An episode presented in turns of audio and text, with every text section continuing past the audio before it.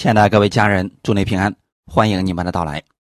今天我们接着来看从十二支派看人生第六讲以撒家。我们今天分享的经文是在创世纪四十九章十四到十五节。我们先来读一下：以撒家是个强壮的驴，卧在羊圈之中，他以安静为家，以肥地为美。便低肩背重，成为服苦的仆人。阿门。先来做一个祷告。天父，感谢你给我们这个美好的时间，让我们一起能够来到你的面前，寻求你的真理，借着你的话语安慰我们、鼓励我们，使我们在新的一周开始的时候，带着你的话语而生活。我们需要你赐给我们智慧，给我们力量，让我们的生活当中可以依靠你的真理。在凡事上面能够得胜，把今天这个时间交给圣灵，你亲自供应给我们，让我们寻求你的人都能够得着智慧。奉主耶稣基督的名祷告，阿门。以撒加，他名字的由来，实际上还是跟利亚争宠有关。我们来看一下《创世纪》三十章十四到十八节。割麦子的时候，刘辩往田里去寻见风茄，拿来给他母亲利亚。拉杰对利亚说：“请你把你儿子的风茄给我些。”利亚说：“你夺了我的丈夫还算小事吗？你要夺我儿子的风茄吗？”拉杰说：“为你儿子的风茄，今夜他可以与你同寝。”到了晚上，雅各从田里回来。利亚出来迎接他，说：“你要与我同寝，因为我实在用我儿子的风且把你雇下了。”那一夜，雅各就与他同寝。神应允了利亚，他就怀孕，给雅各生了第五个儿子。利亚说：“神给了我价值，因为我把使女给了丈夫。”于是给他起名叫以撒加。就是价值的意思，阿门。这个儿子的出生很有意思，是跟风茄有关。在米索不达米亚北部，麦子收成大约是在五六月份，而风茄是一种茄科类的草本植物，花为白色略带红色，啊，淡黄色有异味的小果实跟小苹果差不多。现今和古代的时候一样啊，它是被视为一种春药，所以那个时候的女子把这个当做一种灵丹妙药，可以帮助怀孕。拉杰很明显，他一直在生孩子这件事情上，他觉得自己不如利亚，所以现在他看到他姐姐的这个儿子寻得了风茄。就想拿这个来消除不孕。这丽亚这么一想啊，那你已经夺去了这个我丈夫的爱了啊！我现在不可能跟你分享这个了，所以就跟他讲了条件。那我们一直在讲，丽亚预表的是律法，拉结预表的是恩典。那即便是恩典，他也有信心软弱的时候啊。所以此时此刻的拉杰，他没有把眼目放在神那里，向神去祷告，而是想用这个世界上的这些东西来达到他的目的。所以，对拉杰此时而言，他更相信风茄，而不是神的大能。而此时此刻，利亚反而信心要比他大了。利亚把风茄给了拉杰之后，他就向神祷告了，神应允了利亚，这就证明啊，生命的来源不是从风起而来的，而是从我们创造万物的主而来。今天很多人总是在没有得到一个想要的结果之前。啊，把所有的期望放在人身上，放在某件事物身上，说了，如果什么天时地利人和都占据了，那么这个事就一定会成。啊，其实还不一定是这样的。我们要向神来祷告。此时此刻就需要学习利亚的那个信心。所以在律法之下的人也不是说都没有信心啊，他也有依靠神的时候。当他去依靠神的时候呢，啊他也开始也是可以得着的。利亚跟雅各同房之后，神应允了利亚，所以又赐给他一个儿子，这是他所生的第五个儿子了。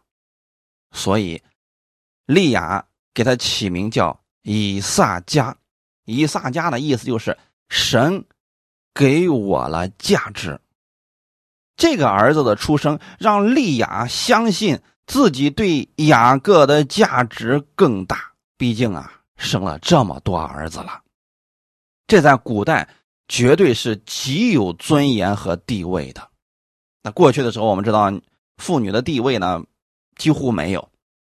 如果她生的儿子够多，那这个妇女在家里的地位那就是尊贵的啊。如果这个妇女不生孩子，那么她在家里边几乎没有什么位置的。以撒家。乃是利亚所生的第五个儿子，在众弟兄当中排名第九位，在家中的地位却非常的普通。但是神看重他。今天更多的信徒是像以撒家这样不出名、不出众，却为神的缘故默默的在付出。在世人的眼里边，这些人似乎没有什么价值，但神不会轻看他们。哈利路亚，格林多前书十五章五十八节。所以，我亲爱的弟兄们，你们务要坚固，不可摇动，常常竭力多做主公，因为知道你们的劳苦在主里面不是突然的。许多人在看完了十二支派之后。大多数的人都想成为犹大，都想成为便雅悯，都想成为约瑟。可你知道吗？其实，在这个世界上，绝大多数的人实际上是以撒家，默默的做着一些不出名、别人也不太知道的事情。这样的人反而是多数。神纪念这样的人，所以不管我们在。哪一个位置上，我们的性格是什么样子的？只要我们是忠心的向神而做的，我们的主都是纪念的。哈利路亚。我们看一下以撒家的性格特征。以撒家是个强壮的驴，卧在羊圈之中。这个很有意思啊，强壮的驴。驴是不洁净的动物，它怎么会卧在羊圈之中呢？所以你会发现啊，羊它是洁净的动物，它的生活习惯跟驴是完全不同的。可现在圣经上对以撒家的描述，它是个强壮的驴，却卧在羊圈之中，说明以撒家支派的性格是内向型。也许他人长得是人高马大的，但是他的性格却温柔的像绵羊一样，没有善变的口才，没有强有力的领导力和影响力，但是吃苦耐劳、任劳任怨、默默无闻的奉献精神，值得我们尊敬。驴本为不洁净之动物，能卧在羊圈多中，也说明神的恩典临到了他们的身上。其实一提起驴呢，我们都觉得这个驴的脾气比较犟啊啊，很多事情他听不进去别人的。但此时我们看出来了，以撒加他不是野驴，他是已经被驯服的，像羊羔一样，但是他却拥有驴的力量。能够驮重驮，为人们服务，他们透过自己的行为显出了神的荣耀，成为了美好的见证。那以撒家的处事原则是什么呢？低调、踏实、勤劳。圣经当中有很多以撒家的原型，这些人都像以撒家一样，他们。默默无闻的奉献主的施工，但是很多时候连他们的名字也没有被提及出来。所以大家一定要记得，记在圣经上面的人物是极少数的。从创世以来到现在为止，有多少人为主的施工一直在默默奉献，但他们的名字不为人所知，神却纪念他们。多数的人是这样的人，所以你不要灰心，你不要觉得你为主付出了啊，人不知道。神都纪念你的付出呢。我们看一下圣经上这样的一些人，《列王记下》第五章一到三节，亚兰王的元帅乃曼，在他主人面前为尊为大，因耶和华曾借他使亚兰人得胜，他又是大能的勇士，只是长了大麻风。先前亚兰人成群的出去，从以色列国掳了一个小女子，这女子就服侍乃曼的妻。他对主母说：“巴不得我主人去见撒玛利亚的先知，必能治好他的大麻风。”这个故事的背景在这里已经说的非常的清楚了。亚兰王是以色列人的敌人，并且他欺负以色列。跟以色列征战，很明显，以色列人输了，啊，其原因我们今天不去找出它的原因，我只是想告诉大家说，即便是神的百姓，如果不愿意按神的话语去行，依然会输的。此时此刻，很明显，以色列百姓输了，亚兰人经常欺负他们，而且呢，人家已经得胜了，还把一些人掳回去了，其中就包括。以色列国的一个小女子，这里并没有提到这个小女子的名字。很明显，她是非常普通的，也许是许许多多被掳的女子当中的一个。但这个女子相信自己的神。当她知道亚兰王的元帅乃曼长了大麻风，四处求医无果的情况之下。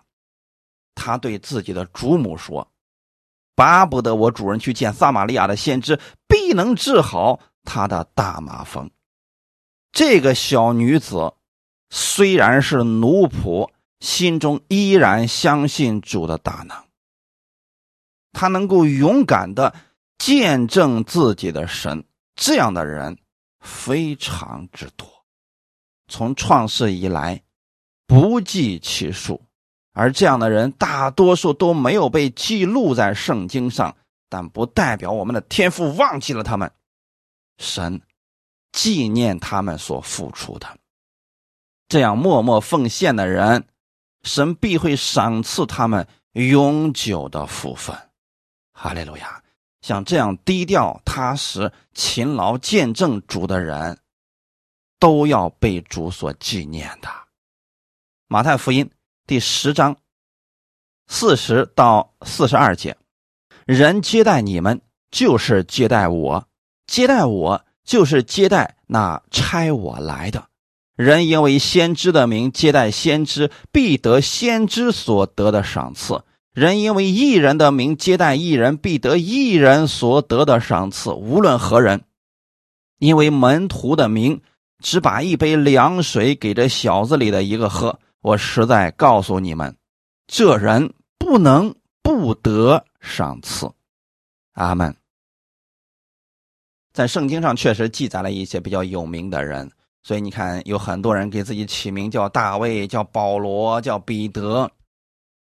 可你知不知道，你名字的本身就是神所喜悦的，你的出生就是神所喜悦的。今天你能够服侍主。你本身就是神所喜悦的。如果你能够知道你是神的爱子，你只做你自己，不要去做别人。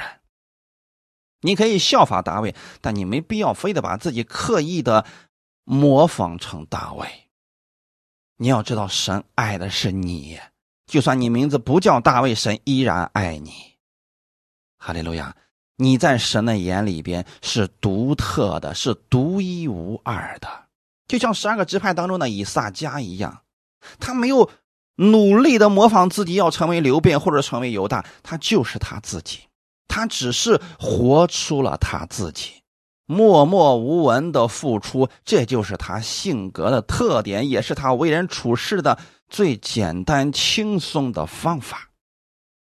服侍主，我们可以根据我们自己的方式去服侍主，都可以。只不过我们要按照神的原则来。你比如说这里提到的，人接待你们就是接待我，这是不是服侍呢？是的。因为先知的名接待先知，必得先知所得的赏赐。好，来了一个先知，人们愿意去接待先知。好，先知所做的事工，你有他的份儿。你也和先知同得赏赐，这个是人们都能做的，因为呢，先知比较有名啊，所以人们愿意接待他呀。那后面说，人因为一人的名接待一人，就必得一人所得的赏赐。那一人是什么呢？所有信耶稣的人都是一人。你因为这个人是信耶稣的，所以帮助他接待他，在他遇到困难了去帮助他。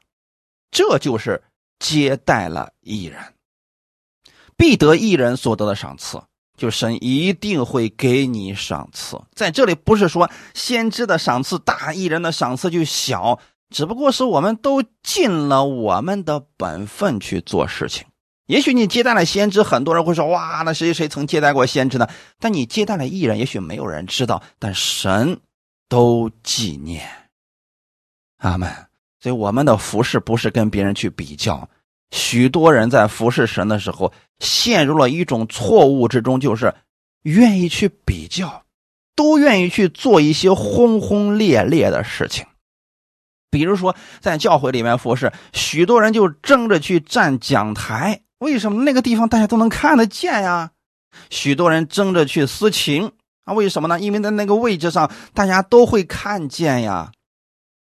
其实。不管你是站讲台，是唱诗歌，还是在背后默默的服侍，比如说布置会堂啊、清扫卫生啊等等，你做这些事，只要是坐在神面前，神都是纪念的。在服饰上没有高低贵贱之分，只有忠心不忠心之分。就像你接待先知也好，接待艺人也好，你都是。用心去做了，你就必得从神而来的赏赐。四十二节说：“无论何人，因为门徒的名，只把一杯凉水给这小子里的一个喝，我实在告诉你们，这人不能不得赏赐。啊，这个人是如何服侍的呢？哎，他也许不是先知，也不是。”大家知道的这个有名的艺人或什么呢？他只是把凉水给了一个小子喝，也许他不认识这个人，只是看到他口渴了，就给他一杯水喝。这个人就得着赏赐了。为什么呢？因为他是甘心乐意去做的，不是为了名，也不是为了利。如果是一个非常明显的位置的话，大家可能。动机就不同了呀。那很多人争着去站讲台的目的，也许不是为了造就大家，而是为了显出自己而已。但唯独你甘心乐意的献上的时候，你这份心，神是知道的。默默付出的信徒，神必然会纪念他们的奉献，将来必得大赏赐。在世上，这样的人。也是不吃亏的，你看看以撒家，你就知道了。其实他的日子过的是还算自在快乐的。路加福音第八章一到三节。过了不多日，耶稣周游各城各乡传道，宣讲神国的福音。和他同去的有十二个门徒，还有被恶鬼所附。被疾病所累、已经治好的几个妇女，内中有称为抹大拉的玛利亚，曾有七个鬼从她身上赶出来；又有西律的家宰、苦萨的妻子约雅拿，并苏撒拿和好些别的妇女，都是用自己的财物供给耶稣，和门徒。阿门。耶稣传道这三年多以来，他去了很多地方，并且还带着十二个门徒，他们自己又没有固定的收入，也没有自己的这个可靠的经济来源。那么他们是如何在这三年半当中能够生存下来的呢？其背后有许许多多默默无闻的人一直在后面奉献。这样的人就像伊萨加一样，也许他们的名字没有人知道，但神纪念他们所付出的。阿门。耶稣医治过很多人，帮助过很多人。这些人得着帮助之后，得着医治之后，他们反过来成为了神国的勇士，用自己手中仅有的那个爱心。献上去支持耶稣的施工，我也相信，在现今之下，有许许多多的人，也许他们所做之事，并没有太多人知道，但是神纪念他们的付出，他们在私底下帮助全职的人，服侍教会，一直都在做。比如说，他们用这个十一奉献去支持传道人，支持福音的施工，这些人也许。除了那个接纳的奉献的人，其他人就不知道了。但神是知道的，因为他们彼此都是坐在神的面前，就如同支持耶稣的这些人一样。那这里边提到的只是其中的几个人而已。比如说，有几个妇女被治好了啊，有玛利亚，还有什么约亚拿、苏撒拿，难道就这三个人吗？不。人很多，还有好些别的妇女。这些人是支持耶稣事工的中流砥柱啊！很多时候我们在下面所献上的不为人知，你不要灰心，请你记得，神都是知道的。你是坐在神的面前的。阿门！就像这些妇女一样，他们持续三年多，一直都在支持耶稣的施工啊。他们的赏赐是大的，他们的这个将来所得的这个奖赏，并不比那些使徒们差呀。所以在这一点上，我们真的没必要和别人去比较，我们只做自己能做的部分去服侍主，这就足够了。就像伊撒加一样。阿门。当然了，以撒家这是他的优点啊，就是他默默无闻的献上，也没有怨言，这是非常好的。但他有没有缺点呢？有，他有致命的弱点。如果这个我们不调整的话，很容易就陷入到被动之中。雅各接着预言说：“他以安静为家，以肥地为媒，便低肩背重，成为。”服苦的仆人，这句话是讲以后以撒家支派要成为服苦的仆人。他们要成为谁的仆人呢？是神的仆人吗？不是，因为以撒家支派所分得的土地肥美，他们东边有约旦河啊，然后这边土地又非常的肥沃，慢慢的。以撒家支派的人不求上进，安于现状，渐渐的失去了战斗力。不但没能赶出那地的迦南居民，反而被外邦之人踩在脚下，最后成为了劳役的奴隶。也就是说，为人安静本身是好的。神赐给我们祝福，我们感到满足，这是好的，但不能停止前进。神也没有说以我们现在所得着的就满于现状，从此以后不再追求了。这样不进就一定会退了。我们要做的事是什么呢？竭力的进入安息，朝着基督的标杆直奔。不能停下来，一停下来就容易出问题啊！以撒家支派在一开始士师时代，那也是以英勇著称的呀，啊，跟西布伦一样，他他们两个兄弟俩是非常好的呀。但后来呢，分了地业之后，他就渐渐满足于当下舒适的生活。无论国家发生什么事情，你再也看不到以撒家支派的人勇敢的往前冲了。为什么？他觉得。现在可以啦，我们已经分到地了，我们也不求别的了。我不想扩张什么境界，我也不想我的地业能够到了呃西顿呐，到了推罗的，我我就这样就够了呀。我相信这是许多人都有的一种心态，哎，以当下的为满足，不再追求了。在我们的信仰生活当中，最怕的就是信徒不求上进。很多人说我不想服侍主啊，我也不想再懂得更多的真理啦，哎，我也没想着要在这个世界上有多大的成就啊，一日三餐能有个普通的饭食吃着，我每周去聚会，我也不想参加什么其他的这个事工啊什么的，哎，平平安安的过完这一辈子就够了，哎，只要能进天国就行，将来我也不想在天国里边当什么官儿，哎，我呢。就在天国里边清扫垃圾就可以了，大家知道吗？许多的信徒有这种消极的想法。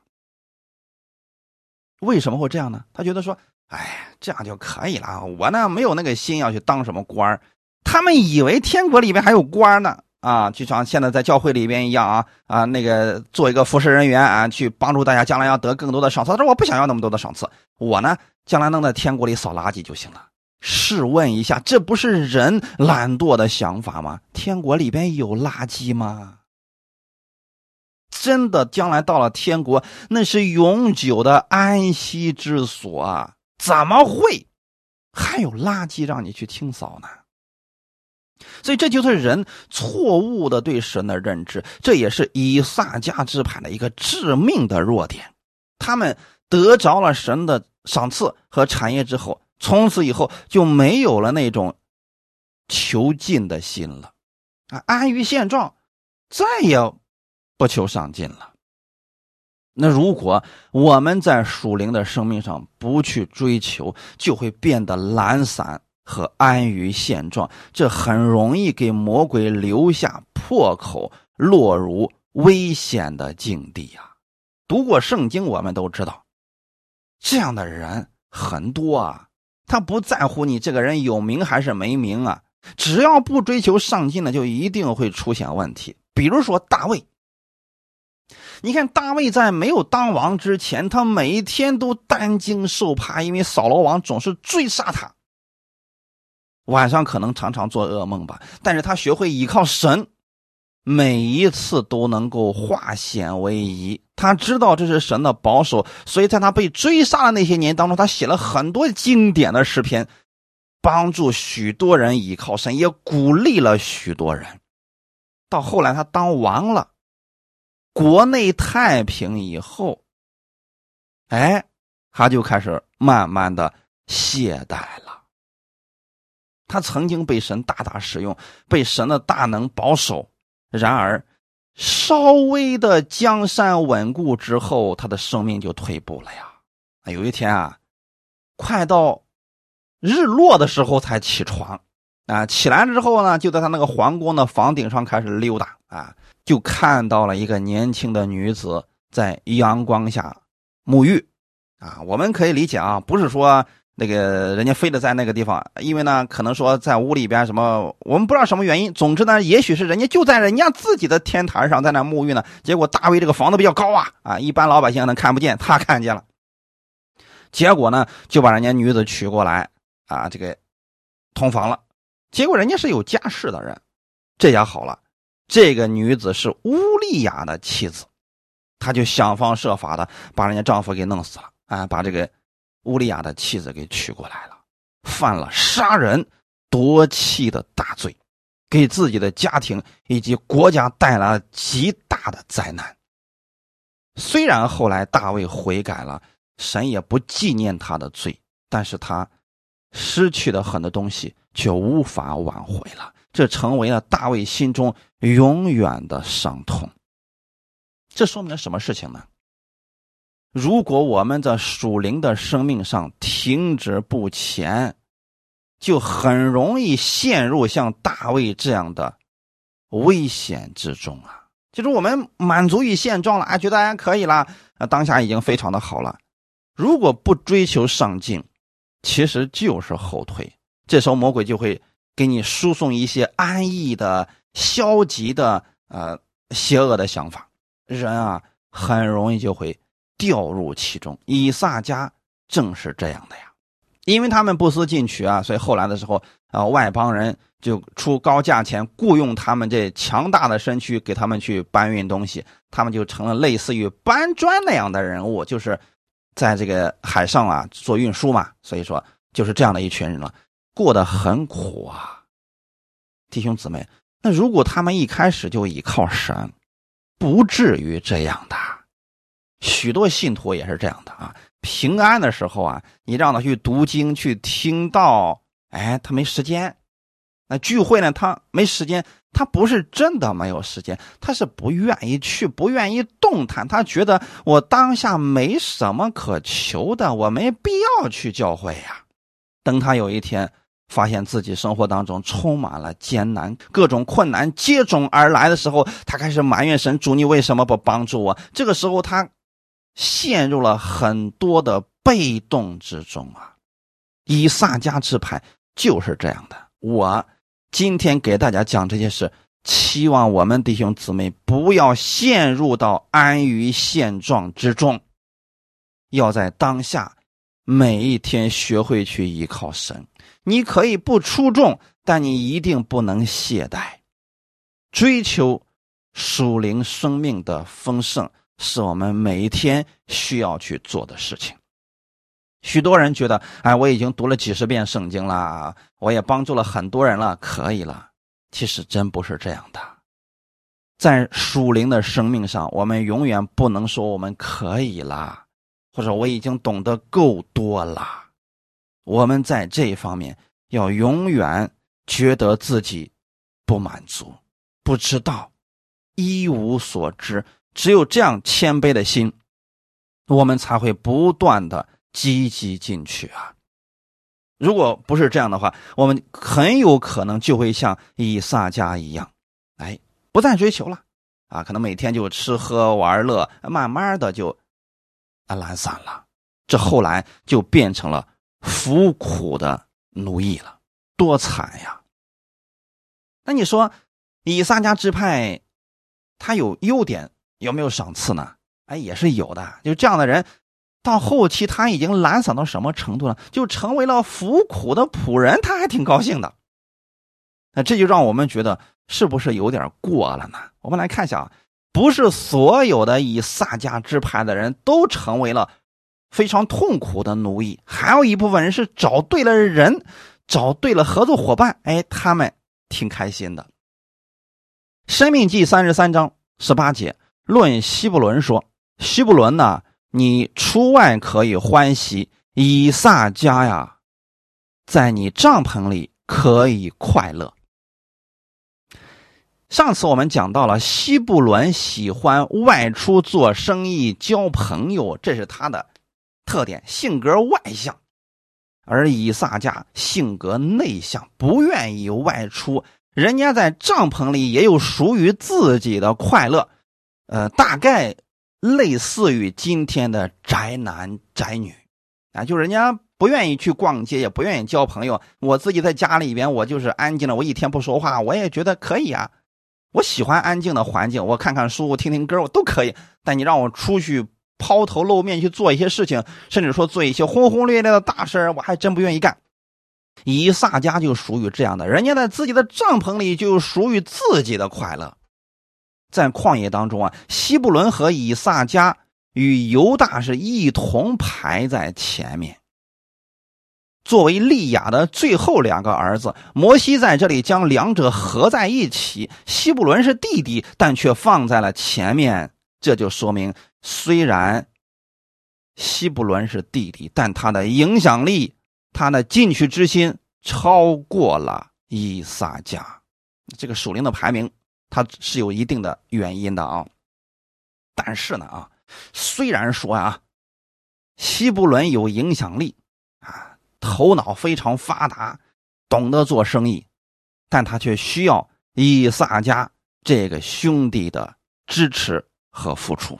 就是聪明的人，你不能把所有的事都干了，他就会去跟别人合作，就如同一个有经商头脑的人需要有忠心踏实的做事伙伴一样。哎，这两位兄弟啊，可称得上是完美搭档。希伯伦脑子灵活啊，他能够经营各样的生意，但你把生意弄回来之后，是不是得有人去做一些粗活呀？哎，这个时候啊，伊萨家。就乐意去做，我不想动脑子，你让我干什么你就干什么。你比如说啊，把这袋这个大米从这儿运到那儿去，那以撒家说行，我去做这个事做完了人家就笑呵呵的啊，吃喝玩乐去了。哎，至于说这动脑筋的事呢，就希伯伦去做了。你会发现这两个人是不是非常好的合作伙伴呢？如果在企业当中，希伯伦可做管理者，以撒家就是忠心的员工。诚实做事的劳动楷模，在教会当中呢，以撒家是在背后默默献上，哎呀，不求上进，但是人家就是看到了什么活人家就甘心去做了。比如说做一些教会当中不起眼的，在人看来是小事许多人不愿意去做的活，比如说打扫卫生呀、布置会场呀、在后厨帮忙啊等等，在其他那些有野心的人看起来不太重要的事情。他们能看见，并且悄悄的付出，这样的人也是值得尊敬的。生命记三十三章十九节，他们要将列邦招到山上，在那里献公义的祭，因为他们要吸取海里的丰富，并沙中所藏的珍宝。西布伦地业当中没有海，但是以撒家有啊，所以。以撒家愿意跟西布伦合作，共享美福，啊，就是说，这个以撒家人家靠着约旦河嘛，但是他们又不愿费脑筋去呃探索这里边的珍宝，这海里的丰富，那谁去做呢？西布伦去做呀，哎，所以西布伦可能勘探啦、发掘了呀，哎，什么好？你等你弄好了之后，我们合作，你让我干点活，我就干点体力活就行，但是呢，其他的我不想干了，我就想啊。哎，干完一天的活，我吃点喝点，我晚上喝个小酒，我睡个觉就行。那剩下的事你别让我操心了。他是一个忠实的员工，但一定不适合做老板。所以你看，发现没有？西布伦和以撒家合作起来，那真是太完美了呀！海里和沙里有无尽的隐藏珍宝。哎，但是呢，以撒家。占着这些资源，自己却不愿意动脑筋去开发。你比如说石油啦、黄金啊等等，这些资源都是以撒家的，他不愿意去开发，他让希伯伦去开发，他呢坐享其成，世代享用，这就是以撒家了。所以说，他如果说跟对了人，哎，以撒家那是非常蒙福的，哎，基本上不用操什么心啊。比如说遇到了希伯伦，但如果说呢？他成为了外邦人的奴役，那生活就比较惨了。所以说，从这个地方我们可以看出来啊，以撒家心无大志，人就想干好手中的这个活就像今天很多人，他就说：“哎，我也不想自己去做生意，去折腾这个了，我就想去一个好点的公司啊，这老板对我好点，按时发工资啊，啊，平时呢，这个别对我使个什么眼色了，别给我弄心计啊，对我好点就行了。”这样的人就是属于以撒家支派的这种性格了啊。那么。这样的人好不好呢？他只要遇到了好的老板，哎，那他真的一生还是挺，确实是挺蒙福的，因为他不用操什么心嘛，啊，所以呃，这样的人还是挺快乐的。但如果说遇到了不好的老板，那是天天生气啊、伤心了、忧虑啊什么的啊。所以说，这就是以撒家，他在帐篷里可以自己快乐，说明他很满足自己的现状，他很高兴。自己劳碌所得的可以享受，虽然没有太大的成就，但每天能过得喜乐知足，哎，这也是非常难得的呀。所以，我们不要期盼着所有的人都跟犹大一样，都跟卞雅敏一样，能够改变世界，啊，能够做出一些丰功伟绩。有一些人确实是以撒家性格的人。神把这十二个支派写在圣经当中，是想告诉我们，神所造的人千姿百态，每个人的情况不一样，我们没必要勉强别人，非得跟我们心智相同。神要我们做的事情是什么呢？肢体各自的功用彼此搭配，这个在哥林多前书里边已经说的非常的清楚了。有的人是手的功效，有的人是脚的功效，有的人是头脑的功效，但是他们需要联合起来，才能建立基督的身体。在这里，我们要不要小看了以撒家？他虽然没有什么大志，但人家默默的付出，这也是神看重他的地方呀。如果大家都去，当那个顶尖的人物，谁去做基层的那些苦力的事情呢？这些事情总需要有人去做的呀。有人他不想去花费太多的时间去思考那些，就想平平淡淡的过这一生，这也是神看重他们、使用他们的原因之一呀。但在这些事情上，只要我们忠心的去做了。神都是给我们赏赐的，这样的事工也不分高低贵贱，只要是忠心去做了就行。阿门。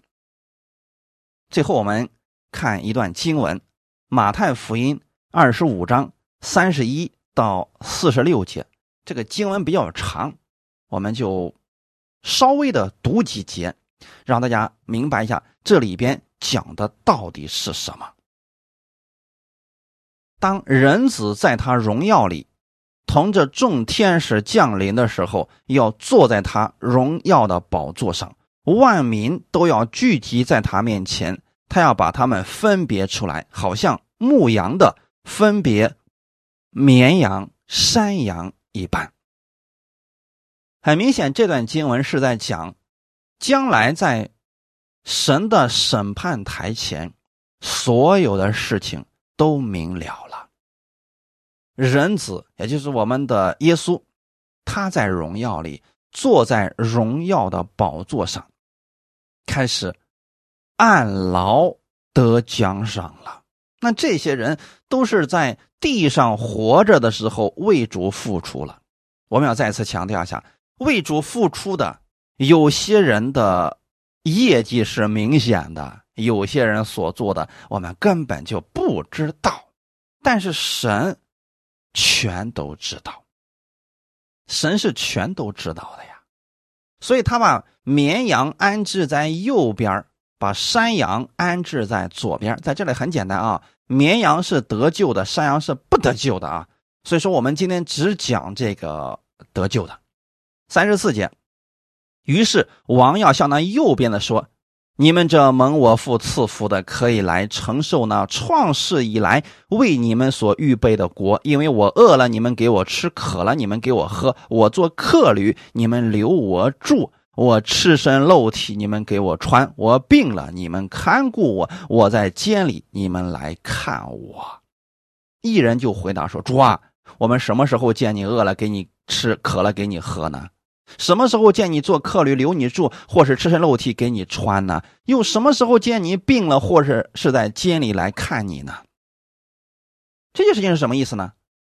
在审判台前的时候啊，王对右边的信徒们说：“哎，你们是蒙我父所赐福的，现在来领受你们的赏赐吧。”这个时候啊，这右边的这些人就说了。我好像没做什么呀。然后呢，王就提醒他们说：“我吃啊，这个我饿了，因为我饿了，你们给我吃。”这个是怎么体现出来的呢？原来这些人可能更多的是像伊萨加这样的人。哎，他默默无闻的看到别人有困难了，他就乐意去帮助，但他不求名，不求利。没人知道他做过这些事情，甚至说连他自己做了，他都忘记了，因为事情太小了。如果我们帮助别人，救了别人的一个生命呢，我可能记一辈子，那个人也会记一辈子。但有些事情是太小了，我们帮助完之后转身就忘了，就不算什么了。这就是为什么他们说：“主啊，我们什么时候见你饿了给你吃呀，渴了给你喝呀？”就是我没做过这样的事情啊。那我们的主是怎么说的呢？你把这些事情做在我弟兄当中一个最小的身上，就是做在我身上了。阿门。这样的话，是不是就类似于伊萨家的服饰呢？这个跟犹大的服饰、跟刘辩的服饰是完全不同的啊！为什么呢？你想，一个王如果他去帮助了一个人，那这个事情一定会被记录下来。这个王可能也会记住这个事情，但是如果是像以撒加这样的人，他本身不求名不求利，他只是看见了就帮助。尽自己的能力去帮助，而且那个帮助并不算很大，但是神却记住了。我做客旅，你们留我住。一般有身份的人啊，还真难做这样的事情。通常都是什么样的人呢？基层的老百姓啊，朴实简单啊，看到别人确实没地方住了，那行，那就在我家先凑合着住一夜吧。他不知道的是这样的事情。竟然坐在了神的身上，我赤身露体，你们给我穿，什么意思呢？他也许是在街上看到了一些啊穷苦的人，然后就把自己呃那个衣服就说啊那个我这个我这这件衣服给你们。对他来说这个事情不算什么，但神纪念他所付出的。又什么时候见你病了，或者是在监里来看你呢？也许就是说他只是在路上遇见了。弟兄或者姊妹，或者是他同胞的人病了，就去帮助他们，也没想着要这个人回报。他觉得这并不是什么大事，这就是以撒家支派的这个特点了。他做事的时候啊，没有想着要回报，他也觉得这并非什么大事情。就像很多人在教会里边服侍一样，他去的早了，哎，他看到教会里边，哎。